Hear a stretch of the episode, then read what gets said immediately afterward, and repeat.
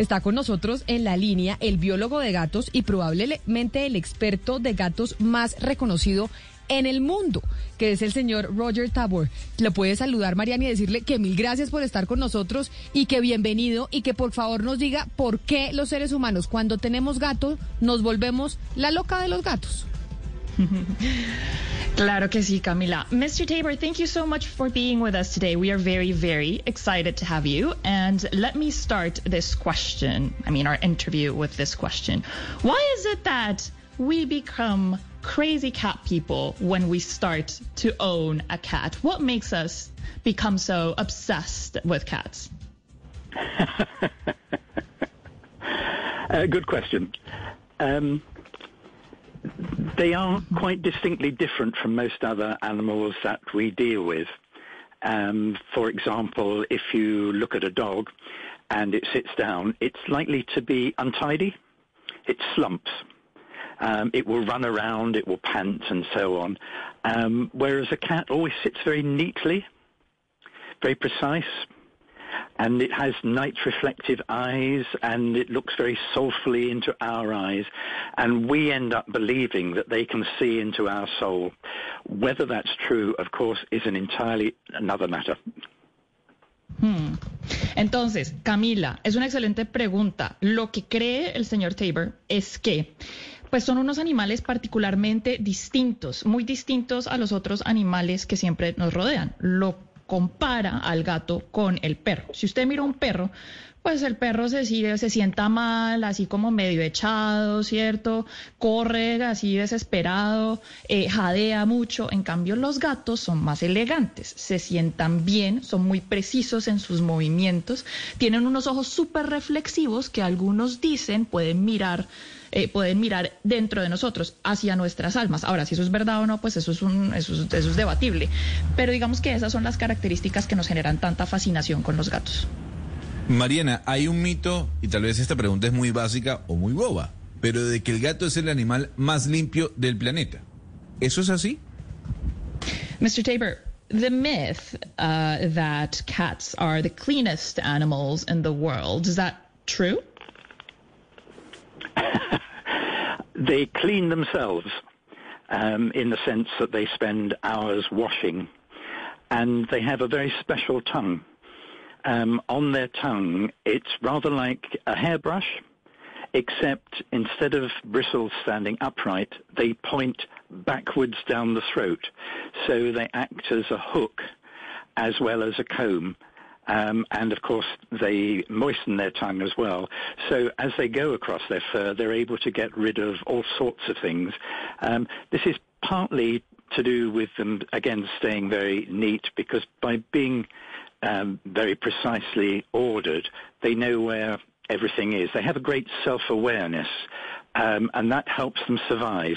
Because unlike dogs, which came from wolves and are pack animals and are much more about operating as a group, cats hunt alone. Uh, they are much more solitary, and therefore their awareness of themselves and their environment matters to their survival. Muy interesante lo que nos dice Gonzalo a la respuesta a su pregunta. Eh, ellos se limpian a sí mismos, duran horas eh, limpiándose, ¿cierto?, con su lengua. Y esa lengua es una lengua muy especial porque es como un cepillo, efectivamente ellos tienen como unas punticas en la lengua, no sé si usted se las ha visto, pero esas punticas no, no van para arriba, sino que van hacia la garganta del gato, o sea que eh, actúan como un gancho y con esos ganchos de la lengua pueden coger cualquier cosa que está en su pelaje. Entonces, en ese sentido, pues el sistema del gato, el mismo cuerpo del gato está muy adaptado para, para limpiar muy bien. Em, ellos son muy ordenados, eso es muy importante eh, decirlo, y eso tiene que ver con lo limpio que son, pero también son muy conscientes eh, de sí mismo y eso es, tiene una razón evolutiva. Los perros, por ejemplo, ellos eran parte, o sea, evolucionaron de los lobos y los lobos venían, eh, siempre andan en manada. Entonces, los gatos no, los gatos son eh, animales más solitarios porque sus ancestros así lo eran y para poder sobrevivir necesitaban ser mucho más conscientes, conscientes de su entorno y de sí mismos.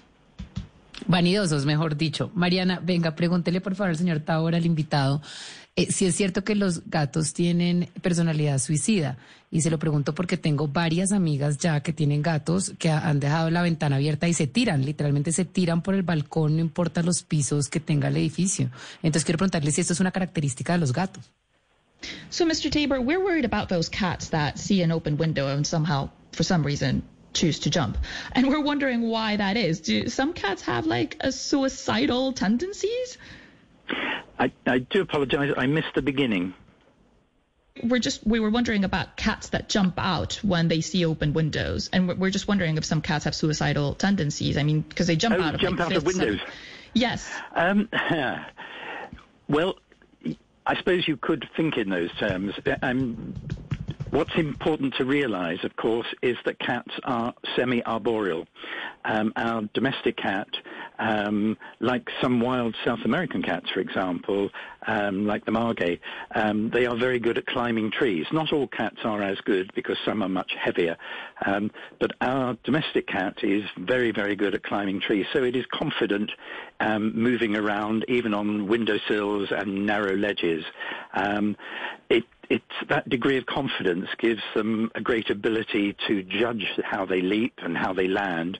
They they even have um, little whiskers, which most people don't notice, on the underside of their forearm.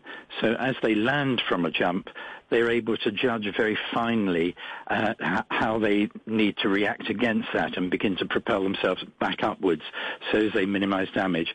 However, if they live in a high rise, if they live in an apartment very high up, um, we know from studies that were carried out in New York um, many years ago um, that a number of cats have leapt or fallen from unbelievably high levels and survived. Um, there gets a point where if they do fall out of a window that they rotate, they're able to uh, orientate themselves for a better landing. But when it's so high, um, it's much about reaching a terminal velocity and, and gradually slowing down because they're not like flying squirrels, but they can spread out their body and their fur and begin to cut down on the wind. So they, if, if any animal can cope with uh, going out of a window, they can. We can't. ok, Valeria, no, no son suicidas, sino que en verdad sí están muy bien adaptados para eh, saltar eh, de grandes eh, alturas. Su cuerpo en verdad está hecho para eso. Eh, por ejemplo, hay estudios en Nueva York que nos dicen que eh, hay muchos gatos que saltaron de unos rascacielos, de unos pisos muy altos, e igual sobrevivieron. Y eso es porque ellos pueden balancear su cuerpo y el pelaje les ayuda mucho como para, se parecen un poco, pero no tanto como a esas ardillas que usted ve volar, que se abren así como volando. Bueno, algo parecido, pero no a ese extremo. Entonces, digamos que esa habilidad que tienen los gatos para caer y para saltar y para trepar árboles también son muy buenos los gatos domésticos en trepar y en, en, en balancearse muy bien, pues eso los hace eh, eh, tener mucha confianza y, y de pronto a veces pues eh, no miden bien esa confianza y pues cuando saltan de estas alturas tan grandes pues se pueden hacer daño. Pero en general los gatos son muy buenos eh, para caer parados aún de, de distancias eh, muy, muy largas. Mariana, por favor, pregúntele al señor Tabor, pues eh, que parece un mito eso de que los gatos son animales domésticos, porque los gatos son indomables, un gato hace lo que le da la gana. ¿Qué hace que sea tan difícil de domesticar un gato en carácter? En hábitos no, en hábitos es muy domesticable, pero en carácter es indomable. So, Mr. Tabor, we it's very the cat as you said is a very unique uh, animal we sometimes think that they haven't been completely domesticated because okay yes like we, can feed them and they're with us and they're companions but their character isn't entirely domesticated why haven't we been able to entirely domesticate cats Um, I don't think we did domesticate the cat. I don't think we domesticated any animal. Um, I think this is a thing of our ego, where we believe that we've had a dramatic effect on so many other animals. If you look back through, if you like, the evolution of how we've survived on this planet, um, where you look at things like the development of agriculture.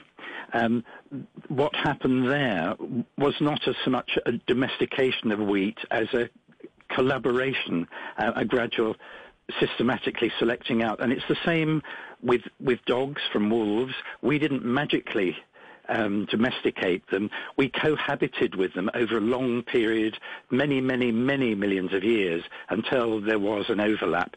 Um, and it's the same with the cat. What happened with the cat? The cat did not become domesticated until we became domesticated. When we had invented towns, when we had invented surplus of agriculture, so there could be people that were artisans, that were weavers and so on, we suddenly started also inventing accidentally rubbish hip, uh, tips. There was surplus food in the streets. There was waste. This attracted mice. This attracted rats.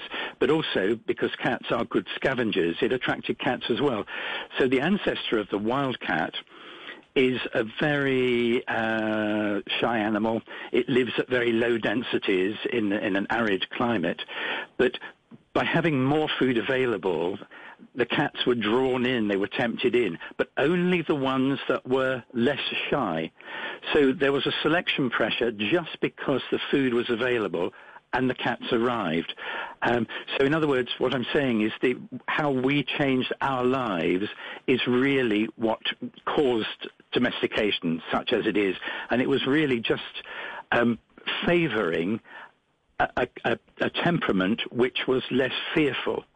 Um, so if you bear in mind that's what domestication really is with most species, a less fearful animal, then if we just take a cat in from the street, such as a feral cat, it will not be relaxed, it will not be socialized with us.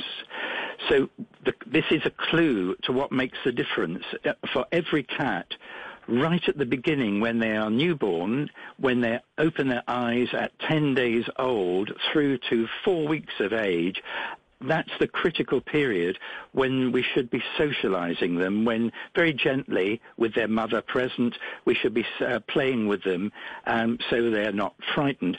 If that happens, they become used to us as if we are cats, um, and therefore, when they become adult, they are less fearful of us. But all of the other characteristics which are there, um, the ability to hunt, the ability to survive, they don't disappear. They're always there.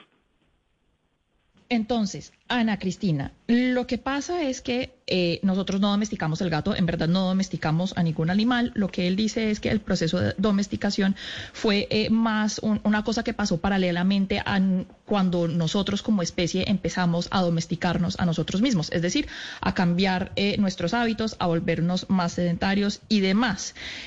lo que pasó con el gato es que cuando los humanos empiezan a crear ciudades, pueblos y demás, había un surplus de productos eh, de agricultura, agrícolas. Entonces, esto lo que significa es que había más comida por ahí y eso atraía a... Em, ratones, por ejemplo, pero también a los gatos, porque los gatos son excelentes buscadores. Y el ancestro del gato doméstico que hoy en día usted y yo podemos tener en nuestra casa, pues es un animal muy solitario, o era un animal muy solitario. Eh, y, eh, y, vivía y era muy tímido. Entonces, eh, lentamente, eh, durante muchos, muchos miles de años, pues este gato empezó a convivir con nosotros y así llegamos al gato que hoy en día tenemos. Ahora, lo que dice él es que, pues, porque este ancestro del animal es tan tímido es probablemente porque tienen este espíritu tan indomable del que usted nos habla, ¿cierto? Pero sí hay cosas que nosotros podemos hacer para que nuestros gaticos pues estén más cómodos con la presencia humana. Por ejemplo, él dice que la eh, etapa fundamental de su vida es como eh, desde los 10 días de nacidos hasta por ahí las 4 semanas de nacidos. Ese momento es un momento muy bueno como para chocholear a los gaticos porque ellos empiezan a familiarizar mucho con usted. Y en el futuro, cuando ya sean gatos adultos, pues es cuando más van a disfrutar de la presencia eh, humana. Eso debe ser lo que pasó con mi gata, Mariana, porque mi gata es feliz al lado de cualquier tipo de humano, la quiere que la consientan todo el día. ¿Será que yo la chocholié mucho chiquitica y por eso ella es tan intensa y quiere estar todo el día con uno? Yo creo que sí, pero le voy a preguntar al, No, señor, pero, al señor pero, Tabor. pero mire, ¿Quiere que le pregúntele, no, pregúntele al señor Tabor, pero además decirle a los oyentes que este señor escribió un libro que se llama El comportamiento de los gatos, una completa guía para, ante- para entender cómo funciona su gato. Y que, y pues quisiéramos hacerle mil preguntas, porque pues imagínese, los gatos son todo un mundo, pero yo quisiera que usted le preguntara quizá una última cosa, Mariana. Hay mucha superstición alrededor de los gatos. Y yo no sé si esto sea en el mundo entero, pero aquí en Colombia se cree que los gatos lo eligen a uno, que no es uno el que elige al gato. ¿Esto qué tan cierto es? ¿O realmente es pura superstición de nosotros aquí en Colombia? So, Mr. Tabor, we are uh, in Colombia. There's this belief that uh, cats choose their owners and not the other way around. And we're wondering if that has some element of truth to it. Yes. um, it's a very good question um, because a, a lot of people will say um, that dogs have owners, cats have servants. Um, and it, it's a joke which is based on the reality that who's in charge. And that's really a bit of anthropomorphism. It, it's a way of looking at the world, um, trying to interpret cat behavior through human behavior, when in reality, of course, cats are cats and people are people and dogs are dogs. They, they all have their own evolution.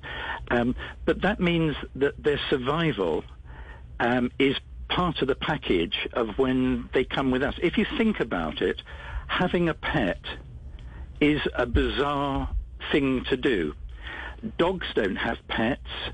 Horses don't have pets. Jaguars don't have pets. Elephants don't have pets. But human beings do. And it's a strange thing that we have this relationship with cats and with dogs and with some other animals. And it's about something in us that we need dependency. We need dependency of other animals. This is very good for cats because for cat survival, they're, they're really, um, and it relates back to your previous question, um, they really do need to make sure that they can survive. Um, if if you bear in mind one thing that a, a dog, like a wolf, is part of a, a, a machine. It's a cog in a machine because the pack is the machine. For the cat, the cat is the entire machine. So when a cat goes out into the outside world or it goes around our house, it's having to make decisions all the time which affect its survival. And just because they live with us where they have realized that we are a good place to live, um, because there is food there and there is affection there and we're not threatening, um, they always have to be mindful that that could change. And male cats, more than female cats, female cats tend to have a home range, an area they live in around our houses, around our apartments, which is smaller about, generally speaking, 10 times smaller than a male will have. And the reason that males tend to have a larger area is not because they eat that much more. Uh, they do eat a bit more, but not that much more. Um, it's part of this being ready. They very often will have a number of other houses that they visit and are always thinking of as a potential place if something goes wrong with the one house. And things do go wrong if you have not just one cat living with you, but you have two or three or four or five, cats, because they are solitary animals, find this stressful. And the more you have in there, or other reasons of stress, too much noise, too much movement, too much activity, rows in the house, then you may find that some of your cats wander away. They go away. They leave because they're going to a place which is more reliable and they'll find somewhere else which is better, in, which will fulfill their requirements to survive. So although they live a domestic life, they are still an animal that has to survive, as we have to survive. We, we, we go to work, but we're still at the bottom an animal that has to survive. And if we're on a desert island, we will find that we can catch food. And it's the same with the cat. When the cat leaves home because it has to, because it's forced out, it will find it can survive. Now, part of that survival may be just exploiting another household. So these are things which are very important. So that's why your statement, cats choose owners, is very true. If you have a cat which is stray, then it may come up towards a house and look up at the potential owner who seems a nice person and is not noisy, perhaps is an older person, is quiet, and they'll look up with big so, soft eyes and melt the heart of the person who will put down food and a relationship will develop which the cat realizes has reliability and so we have a new house. That is wonderful. Um, Camila, ¿le traduzco que su gata la escogió a usted y por eso usted piensa que su gata la, la quiere tanto? No, lo que, quiera, lo que quiera traducirme. Pero antes de, de la traducción, dígale al señor Tabor que mil gracias por estar hoy con nosotros, que quisiéramos hacerle miles de preguntas, que muy amable por habernos atendido y que vamos a leer su libro. Mr. Tabor, thank you so much for being with us. Um, I'm going to let you go before I translate uh, your answer, but we are very much looking forward to reading your books. That's very kind. Bueno, Camila, entonces, es una historia larga, pero eso que usted dice es cierto. Eh, ¿Por qué?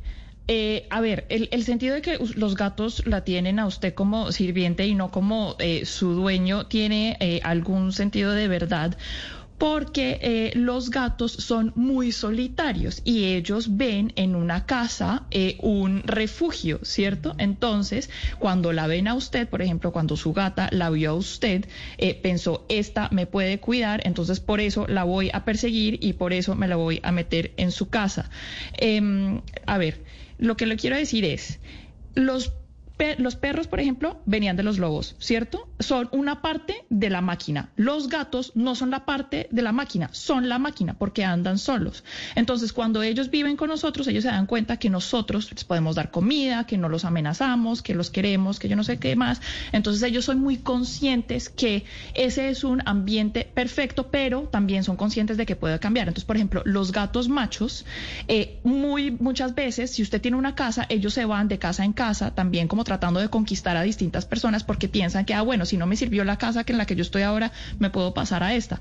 Ese es el comportamiento de los gatos. Sí. Entonces, científicamente sí es cierto lo que usted dice. Los gatos sí escogen a el los otro día o escogen las casas donde viven. El otro día vi una historia de un gato que tenía dos casas, dos familias, dos nombres, y iba de casa en casa. 11 de la mañana, 56 minutos. Hacemos una pausa y después volvemos con las noticias del mediodía. Ahora sí, con cosas un poquito menos serias que los gatos.